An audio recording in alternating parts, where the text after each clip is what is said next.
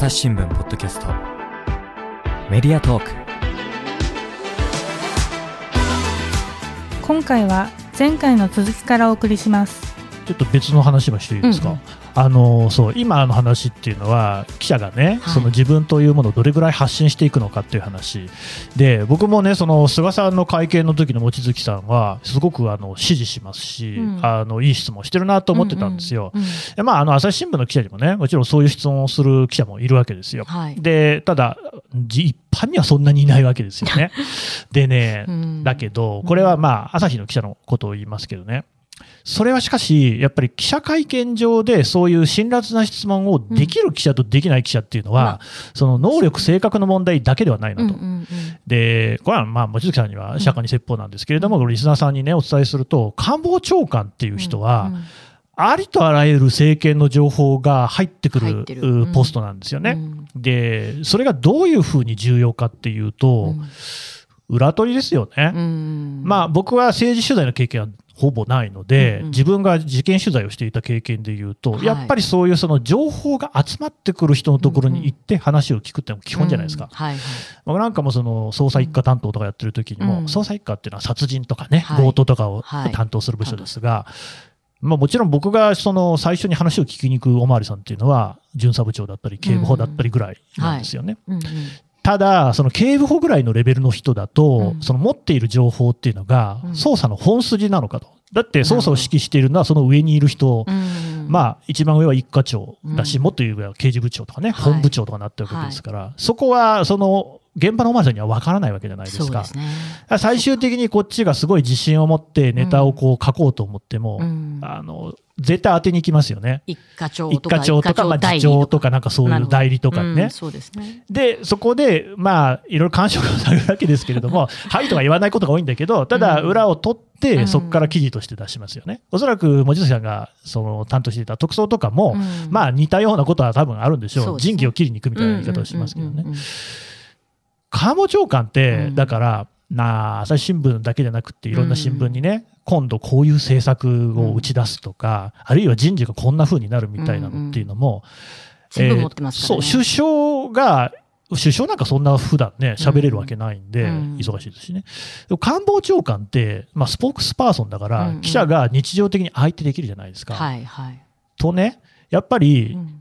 関係作っておかないと、さあ、あの、いろんなところからあれの裏を取れ、これを裏を取れで飛んでくるわけじゃないですか。で、それを確認しなきゃいけない。うんおそらく東京新聞さんも事情はそんなに変わらないと思うんですよ。そうなんでしょうね。なんか安倍さんの時やっぱり安倍さんがどうしても何社かをエコひいきする、うんまあそれこそあの有名なあの NHK の岩田明子さんとか、とにかくあの情報が流れるところが一部偏っているので、そうするとどうしても裏裏取りは安倍政権で取れない裏取りは菅さんに集中しているみたいなね、うんそんな話は確かに聞きましたね。そうすると、結局、例えば東京新聞さんでも、えー当時、望月さんは社会部ですよね。はいあ今もそうか。うんだから政治部の菅さんの担当の記者もいるわけですよね。はいその人は多分、めっちゃ大変でしたね。だから、でもそこは多分、望月さんのことは、まあ、あれはあの別の人なんでとか 言って、やってたんじゃないんですかね。当初はだからあの菅さんもなんかまた来てよって言っといてとかって笑顔で送り出された、はいはいでそれはあのせ永田町用語では二度と来るなな二度と来るなっていう一言なんだって他の人に解説してもらいましたけどもうなんか、ブブ漬けどうどすかみたいなやつですね。そうそうはいはい。だけどやっぱり彼らに彼、まあえっと、女性のうちの場合は菅番はいなかったのであのやっぱり当時の番記者には相当うちの私と同じ同期の人も入ったんですけど、まあ、ご迷惑をかけましたね。なぜならやっぱり菅さんははいいつまでよこすんだあいつをっていうのがすごかったので、でまああの俺をやっぱり追い追い込みにね追追い落とすためにここに来てるんだと。えー望月、そしてあの南、そして、まあ、吉田礼二さんっていう、まあ、辞められちゃったんですけど、ジャパンタイムズの名物編集員もいて大体その3人で結構しつこくいつも聞いていたので、それにはかなり激怒していた。特にまあ私に対しては怒っていて、で、なんていうかな、番記者はそんな風に、だから裏を、裏取りしなきゃいけないから、やっぱりあの、聞き方聞いてても分かるように、厳しくはね、聞きたくても聞けないっていう、うん。本音では、いや、私と同じような思いで、いろいろ疑惑も含めてね、聞きたくても、いや、それだけじゃないんだよっていう本音があったと思うんで、だけど、まあ、私はそのそのまま菅さんとのしがらみとかその、ね、裏取りしなきゃいけないっていうプレッシャーがない中で、うんうんまあ、自由に社会部的にガンガン突っ込んでたわけですよね。でそうするとやっぱりそのなんていうかな怒りの矛先っていうのはうちの番記者に来てましたしそれからその当時の、えー菅菅版の全社テレビ含めた全社にわーっと来てて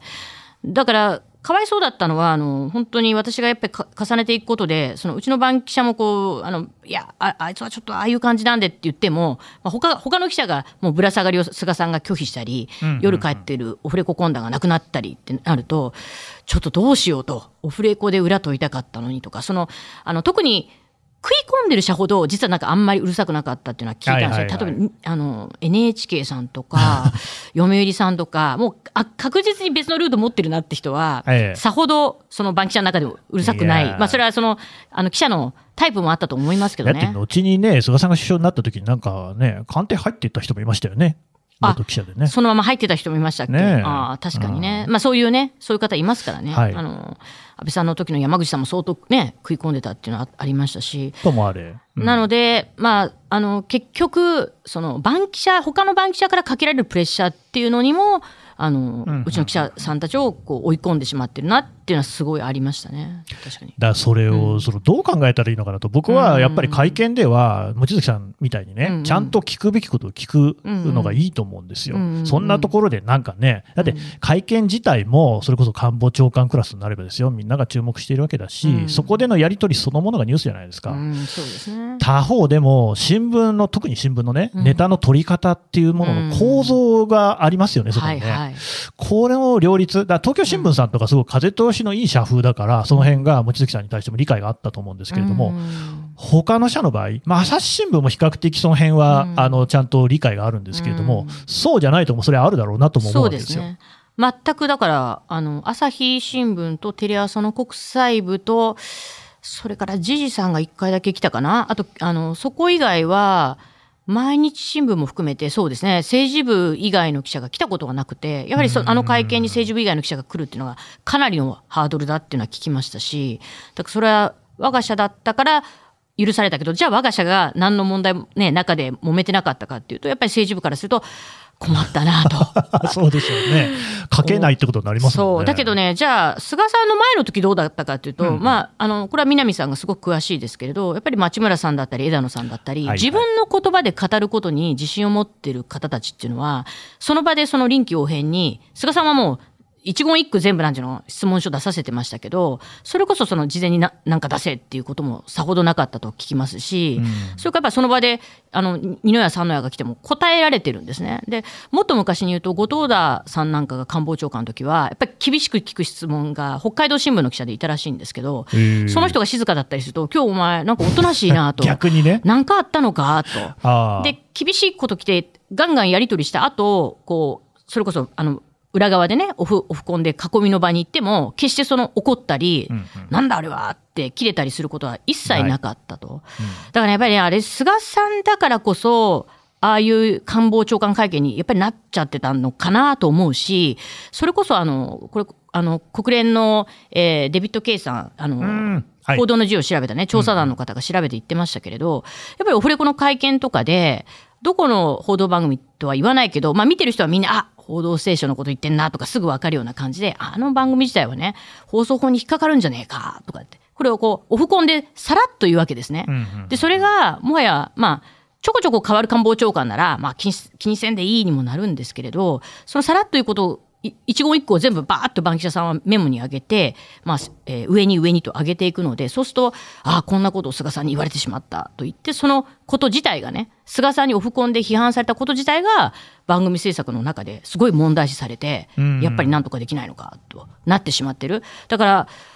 安倍菅政権の時のメディアの萎縮っていうのは多分すすごくその前後と比べると今のだって松野さんがそんなことやってるって全く聞こえてきませんけれど、菅さんはかなりそういう意味でのプレッシャーかけてました。でもその代わり無知もやるけど飴も出してるんですよね。そこら辺がね。はいそこはね、すごいですね。やっぱり地方紙含めて一人だけ呼び出して、まあ、もしくは電話なのかな、どこどこのなんとか人事、社長人事は次こうだぞみたいなこととか、やはりあの情報が集中してるがゆえにね、飴も与えられるっていう、そのね、やっぱり使い分けと、やっぱり記者のそういう心理っていうのをね、すごくよく分かってる人だな。っまあうんうんまあだからこそあれだけメディアコントロールっていうのをうまく安倍菅政権っていうのはやってたなと思うんですけど、うん。本当はね、これにもね、負けちゃいけないんですよ、そこなんですよ。だから、菅さんの問題は僕ね、全く共同感なんですけども、他方、方法論としてはですよ。うんうん。まあ、菅さんが、だって、あの、変わる。うんいい人になるってことは僕は考えにくいと思うんです。ということは、逆にそれが飴になってしまう構造を変えないといけないんじゃないかなと思うんですよ。そうですね。結局、新聞の一面特ダネになるようなネタを菅さんが持ってから、それをコントロールできるわけでうん、僕らがその子を回避しようとしたらう、ん。それは特ダネじゃありません。へっていうふうに言えるっていうことしかないんじゃないかと思うんですよね。そうですね。例えば、はい。いつもそのね、改うん。えー内閣改造とか、うん。まあ、あるいは新しく組閣するときとかも、うん。もうね、夕刊の紙面から大騒ぎですよね、うん。どこの大臣が誰になるんだって、まあ、長官とかもそうですよ、もうそこら辺で各社がですね、はい。入り乱れてこう、はい。抜き合いじゃないですか。うん。人事ね。でもねそれこそうん、反日すれば 全部わかるでしょ？いや、僕は意味ないと思わない。つまり、これこそが、まさに権力監視だと思うんですよ。誰がどのポストにつくのかを誰が決めていて、どのような動きがあるのかっていうのを、うんつぶさにウォッチするっていうのは、これ新聞記者としてすごく大事な仕事ですよ。はい。だけど、で、そういうことを使われてしまうっていうのもどんなもんなのかなっていうのはやっぱ思うんですよね。そうですね。どうですかね？そういう、だから人事の抜き抜かれにこだわるなっていうのは、割とうちの東京新聞のトップはそういうところに、もう、あ明日、明後日分かる日付ものにこだわるなって、それはまあ、あの、311のね、原発事故でいかにマスが流されてたかというね、うんうんうん。原発利権の中の経産省の言い言い分にね、流されてたかっていうのが出てきたんで、当局発表を鵜呑みにするなみたいのは、割と311 5変わってきている方だなとは思うんですけれど、でも、あの、いかんせんね、人事、確かに閣僚人事の話がバーッと、あの、たまに政治的には、いこいつだけは大臣したくないとかね、そういう意図で、あえて流すとかっていう話も、あの、間違った、もしくは、なりそうだっていう情報をあえて流して、怖い。早めに出ちゃうから打ち消されるとかね そあういう、ねそういうふうなこともやってるって聞きますけど、でもこの、じゃあそれが世の中動かしてるかっていうと、全く動いてませんよね。うんそこなんですよね。このだから数年、何かその新聞含めまます、それから週刊誌含めて、えっと、報道が出たことでかわ何かがガラッと変わったかっていうと、まあ、朝日新聞でいうと、森掛、えっと、改ざんの問題がありましたし、土地値引きのがね。まあそれで大きく変わったかっていうとなかなかじくじたまあまあね、る思いですよね。事件にできなかったとか、それはまあ、うん検察の話ですけど、ありますけれど、あと、やっぱり軒並み国会で、あの菅原一秀さんはじめね、うんうん。あのそれから、えー、と河合夫妻はじめね、あの事件の端緒を作ったのはやっぱり、これはマス、えっと、いわゆる記者クラブの記者じゃなくて、はい。週刊文春なんですよね、ね。文春法だったり、あとはい。桜疑惑の赤旗法だったりするわけですね。うんうんうんでやっぱり私、時代が求める、やはり何かこう、本当の権力の監視とかチェックという意味で、世の中や政治を動かす、そういうニュースっていうのを出せてるっていうのは、むしろ記者クラブ外のメディアになってしまってるっていうのが今なのかなと。まあ、かつてあの、えっと、朝日新聞さんがね、辞めてしまいましたけど、特別調査報道部みたいなのがあった時は、やっぱあそこにもかなり、あの、文春法じゃないですけれど、ほあの、たくさんの告発が集中したような話聞きますけど、やっぱりね、記者クラブの中だけで取れる情報って、まあ、権力の中のこう揉め事はよくわかるんですけど、うん。やっぱ限界そ、それこそ明日、明後日わかる話が、ちょっと前に出るか出ないかとかなので、やっぱそれが本当に社会やあの政治が、なんていうかな、本当に市民が知りたい、何かを変えていくきっかけになるようなニュースなのかなっていうと、やっぱちょっと違うと思うんですよね。うんそこにもっとあのメディアが、マスが趣を移していかないと、だからこう、まあ、記者クラブ制度って、私はなくなった方がベターだなと思うんですけど、なかなかここにあるメリット、デメリット含めて、やっぱり入るだけで、だって日々官房長官や首相とかね、秘書官たちにぶら下がれたり、ね。特捜部行ってばもう総長から次席検事から特捜部長までバーッと会えるわけですから、この利権をなかなかね、手放すってことは、まあ多分、今いろいろ皆さんの意見聞いてもやれないんだなとは思うんですけど、でもやっぱりそれで、そこだけで取れていく情報にはもうおのずと限界があるし、やっぱ特捜部がやってきたことの問題点とか、ね、ああいうのを、やっぱり本来はあれだと、そうですね、朝日の板橋さんがあの改ざん問題っていうのを抜きまして、でもああいう話こそね。やっぱり一番のニュースなわけですよね。ね。だから、そういうことをどういうふうにやれるかっていう意味では、本当はね、記者クラブ、まあ、記者クラブを潰すことはできなくても、あの会見の場とかは、もっと今、新たなね、メディアがいっぱい出てきて、ネットの記者さんも増えましたんで、まあ、解放していくことなのかなと。まあ、それ、ちょっと利権を手放すことにもつながりますけれど、でも、それをやらないと、この空気ですよね。うん記者クラブの中で取れる情報だけで競い合ってる空気は、まあやっぱり変えていかないと、本本来のジャーナリズムからはどんどん離れてしまうんじゃないかなっていうふうに思そう、うんですよねまあ、板橋記者の、ね、名前出していただきましたけど、はい彼なんかは、ねその大阪地検特捜部の事件でね、改ざんが行われていたっていうことをスクープしたんですが、うんはい彼は地検の記者クラブの記者ですからね。そうなんですね。そうだ記者クラブにいながら。検察担当記者なんですようんつまり政治部でも同じことで、別にうん記者クラブに所属してようが、悪いことがあったらちゃんとこう書けるっていう人だったら全く問題ないわけですよ。うんおそらく世間が疑ってるのは、本当ですかと。本当にあなたはそれができますかっていうところなのかなっていうね。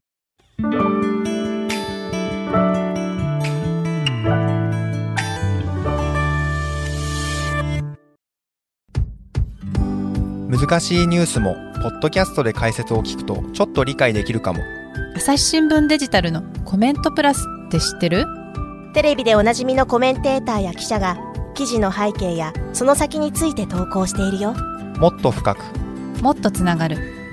朝日新聞もう一つね、うん。文春の名前もあったじゃないですか、はい。僕は週刊文春、本当にリスペクトをしていて、はい。いや、素晴らしい報道多いなと。とりわけね、やっぱ東京五輪をめぐる報道はね、素晴らしかったなと、うん。僕もね、自分がああいう担当だったら、はい。開会式のね、あの、草案みたいなの引っ張ってきたかったなと思う、そうね。そういう、やっぱりね、いいスクープだなと思うんですが、一方、うん。まあ、どれとか個別に僕事情知らないから全部推測なんですけどね、うんうん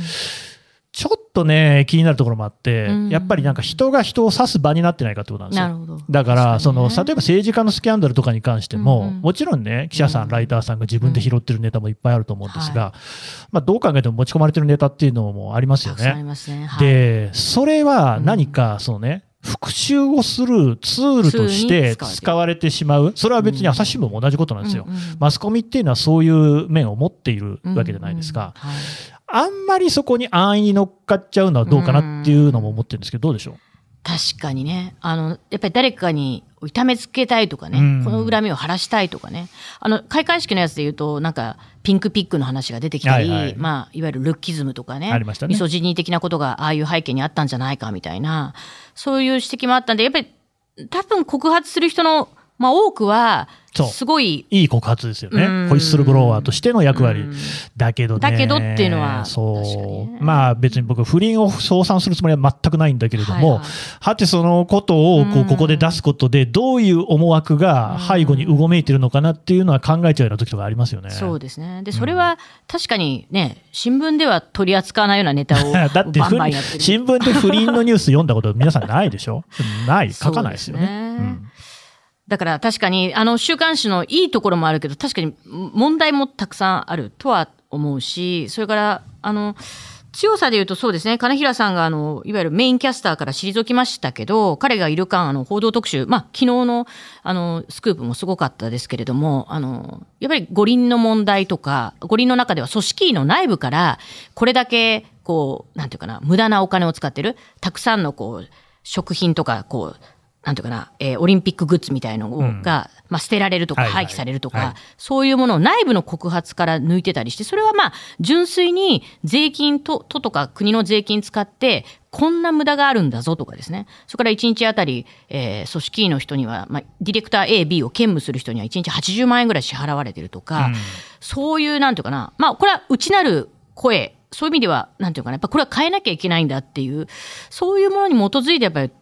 報道とか調査報道、ニュースっていうのはやっぱりこれはもう強いというか、あの、板橋さんの改ざんの問題もそうですけれど、あんなもの出たら、もう検察組織って多分崩壊するだろうなってうんうん、想定できてたと思うけど、でもこれをやっぱり許してしまったら、やっぱり検察ってものが本当に、あの、変わっ、あの、変質してしまう。で、検察の危機だと思ったから、多分、あの、板橋さんにリークしたネタ元はねうんうん、語ったと思うんですよね。だから、まあそこの、なんか単に、あの、恨み返しというよりも、やっぱりこれをこのまま通してしまったら、その組織とかね、その日本のその税金の使い方含めてね、本当にいろんな意味で影響が出るんだっていう、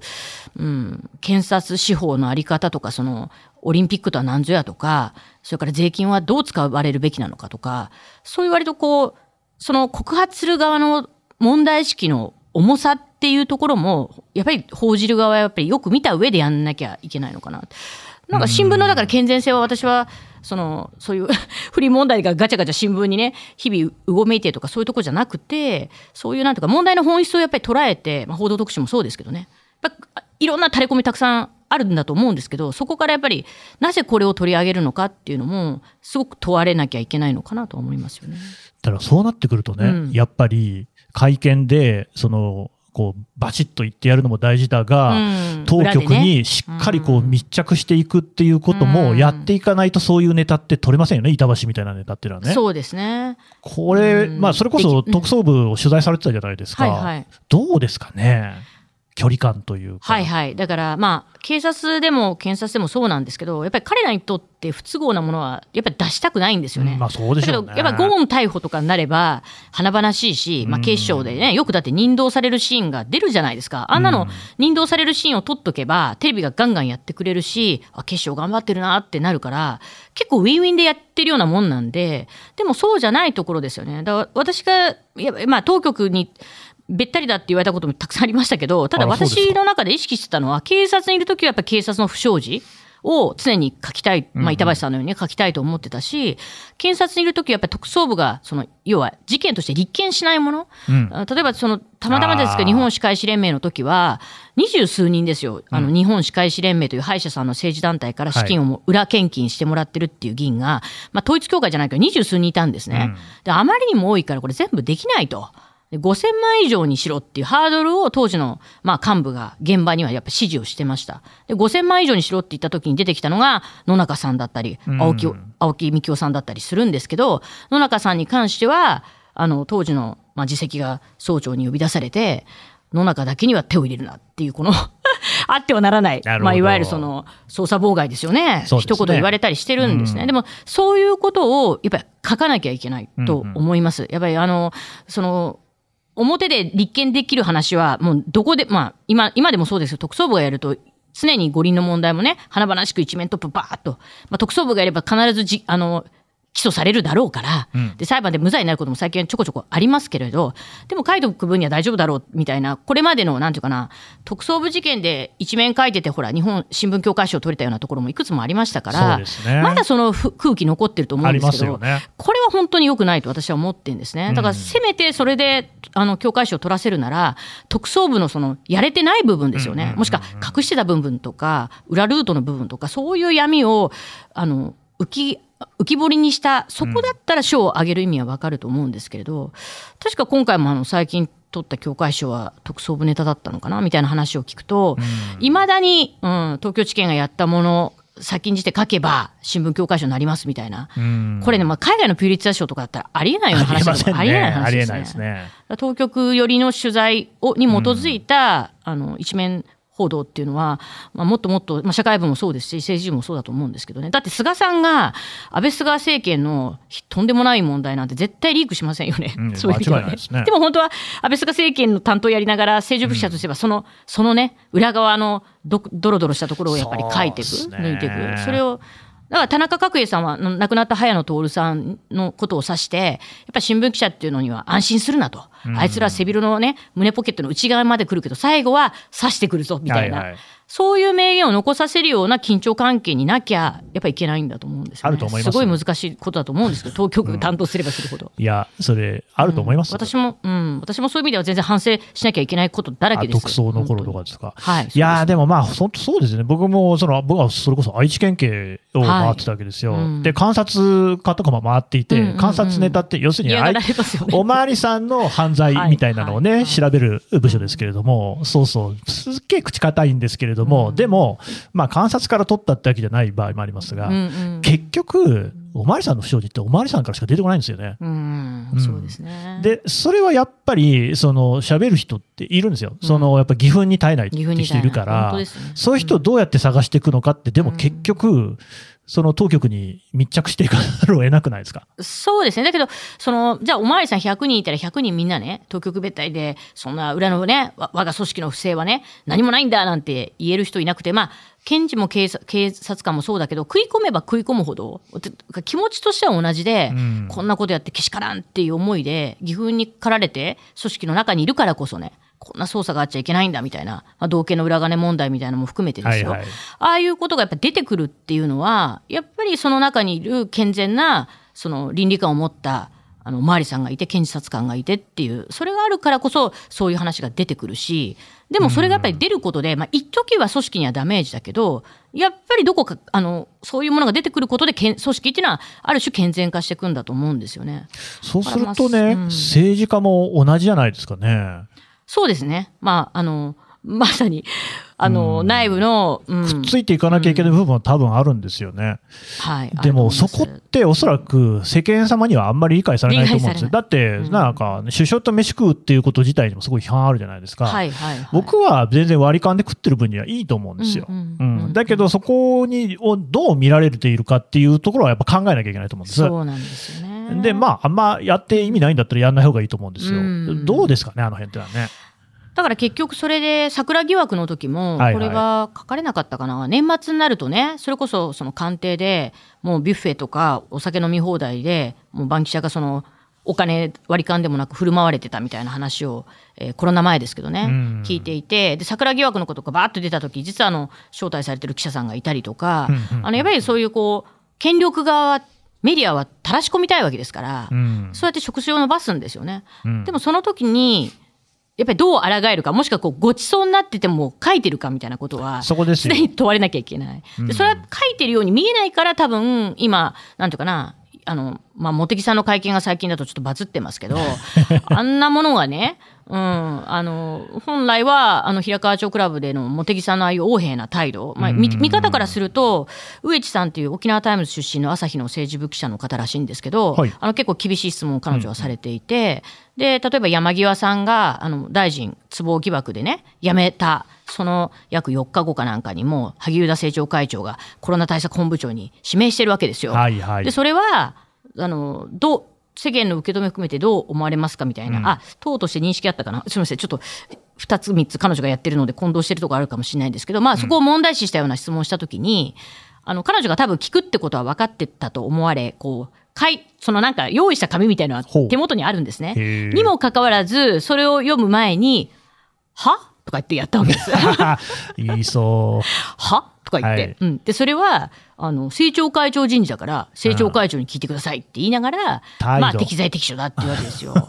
でもそういう、えっと、非常に失礼な、まあ、まあ、菅さんも若干そういうとこありましたけど、パワハラ的なね、はい。あの、返し方をしときながら、なんていうかな、それに関して、その、やっぱり彼女がそういうふうにして、そうやって、はとか言ってきたときに、まあ、他が私はですよ、他の記者が、そこに関してもうちょっとこう、突っ込みを入れるとかねうん、重ねて質問を重ねるとかね、そういうことをやってこその記者クラブだとは思うんだけど、うんただやっぱり多分相当、まあこれは想像ですけれど、バンキシャには圧力が入ってて、大体2、3問。で、大体あの、こう、自己点検、あの、あの、調自民党の調査結果についてお聞きしますって言った時も、いや、だから、あの、調査結果じゃなくて、言い方自己点検だから、とか言って、それをなんか、で、もう一回、朝 日じゃないと思うんですよ。なんか記者さんが、あ、えっと、すみません、えっと、で、調査があって、だから、はいだから、つって、自己点検だから、とか言って、いや、自己点検してることじゃおかしいでしょっていうところなんですけど。あれね、わざと相当いろいろ、あの、あの、圧力的にやってんですよ。でも、本人、どの程度その意識あるか分かりませんよ。だけど、そういう発言が出た時こそ、あの、その記者さんだけじゃなくて、前の記者がね、助けてあげてほしいと思うし、僕でもね、そこうんの助けなさのね、原因は多分菅さんと共通しているものがあると思っていて、情報やっ。ぱりね、幹事長、自民党の幹事長って、うん党に関する情報はすべて入ってくるわけですよね。はいはい。だから、幹事長版が何やってるかって、やっぱ裏取りなんですよね。うん例えば、まあ、その、地方紙さんとかだとちょっと事情違うかもしれないけれども、朝日新聞みたいな全国紙の場合で言うと、何がし知事選にどういう候補が出ますと、うん。えー候補が3人浮上していますと、うん。じゃあ自民党として公認を出すのは誰ですかっていう情報の裏を取んなきゃいけない。うん。るほどまあ、茂木さんのとこ行くんでしょうね。うん。まあ、別に幹事長だけじゃないと思いますよ。はい。はいいろんな人いますが、しかし、最後の蛇口になってるのは幹事長ですよね。うん。官房長官と同じようなポスト。うん。そうするとやっぱり、いかに横柄な人であっても、うん。そういう仕事をやんなきゃいけないとなったらなかなかね、だからその気骨ある人だなと思いますよ。そうやってちゃんと聞けるのはね。他方、まあ、聞かない理由は、やっぱ新聞社のネタの取り方の構造にあるんじゃないかなっていう気がする。そうですね。それがまたニュースだし、あの、どこかから投稿人の誰なんだっていうのを取らなきゃいけない。それぞれの記者がへっぴり腰だっていうことだけじゃないと思うんですよね。そうですね。うんだけど、じゃあ、あの、石破さんにインタビューした時に言ってたのが、石破さんも幹事長やってました。ねで今、こんな茂木さんこんなになってますけど、どうでしたって言うと、いや、もう僕の時は大変だったよと、はあもう矢継ぎ早に質問が来るし、でも、まあ、勉強してない記者にも厳しく返したりしたし、ねうんだからそこはやっぱり、やっぱり緊張関係のある場だったって言ってるわけです。だから、それはね、そういうふうに、あ、もうこの人ネタ元だし、ネタがいっぱい入ってるから、ここではもうちょっとこの程度に抑えとこうかっていうのが、もうこの近年7、8年、安倍菅政権以降引き継がれてきた番記者の意識だと思うんだけど、私ね、全然そんなことないと思うんですね。やっぱりあそこで、うわーってこうなると、いやだから、ふ一人ぐらいがね、ウイチさんだけが言ってたら、もう彼女に、はぁとか言っとけば、あとは大体俺のね、怒りが伝わるだろうと思ってるかもしれないけど、みんなが聞けばね、みんなが、みんなで渡れば怖くないじゃないんですけど、ん。みんなが聞けば、あ、こういう対話あかんのやなっていうのをね、うん。うんやっぱり自制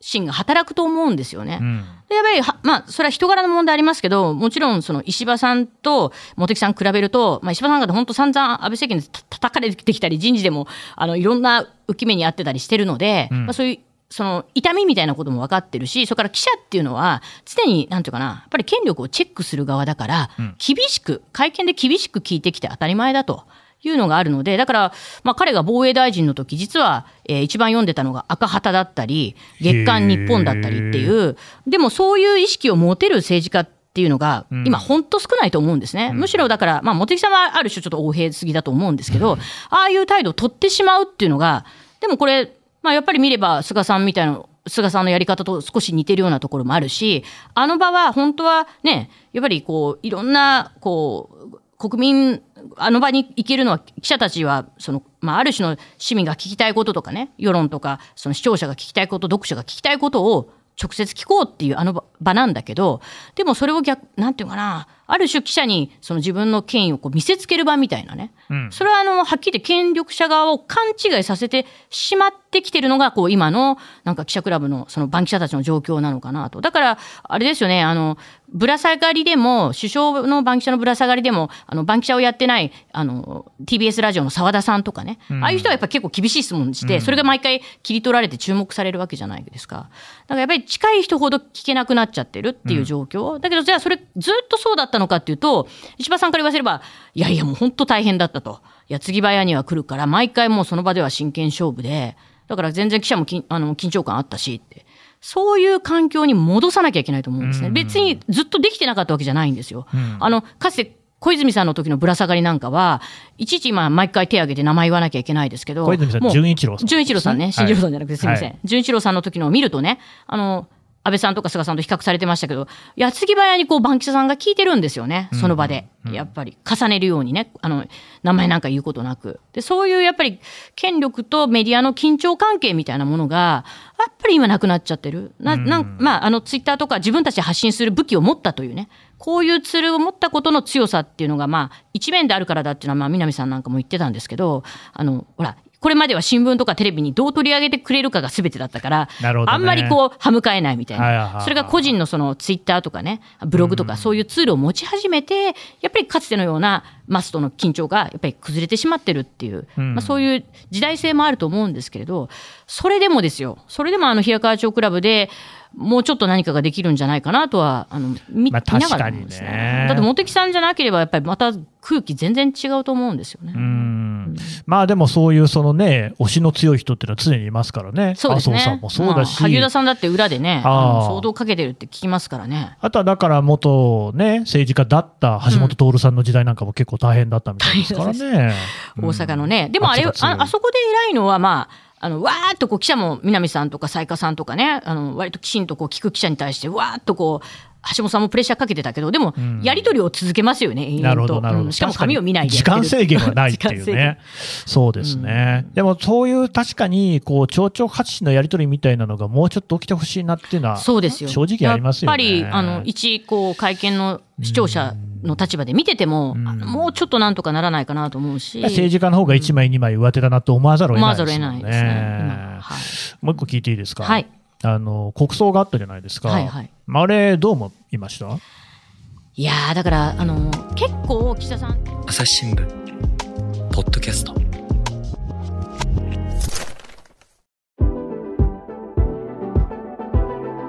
朝日新聞ポッドキャスト。メディアトーク。話はまた続きますがこの続きは次回お送りしますはい、というわけで東京新聞のね望月磯子記者のお話を伺ってきました。さてですね今回、えー冒頭にも申し上げましたけれども東京新聞さんがやっている新聞記者ラジオとのコラボ企画です。えどんなポッドキャストなの？っていうところをねちょっとじゃあ奥野さん説明してもらえますか？はい、はいえーはじめまして東京新聞社会部の奥野彩と申します。えっと新聞記者ラジオは、えー2020年7月に始まった東京新聞のポッドキャストなんですけれども一応東京新聞の記者が同僚記者とか、まあ、社員に直撃して取材の裏話や思いを聞く番組ということで。えー今もう朝日新聞さんとは比べ物にならないほど少ないあのあれなんですけど、はい。月2回ぐらい配信してます。ね望月さんも出演してますね。はい、はい。たまに。たまに。あのでもね、本当にあのいろいろと面白い企画もあってですね、こちらもね、聞いていただければと思います。で神田大輔さんに、そうだ、はい、私たちのあの東京新聞の新聞記者ラジオの方にも、そうですね。はい、出ていただきますので、そちらもぜひ、よろしければお聞きください。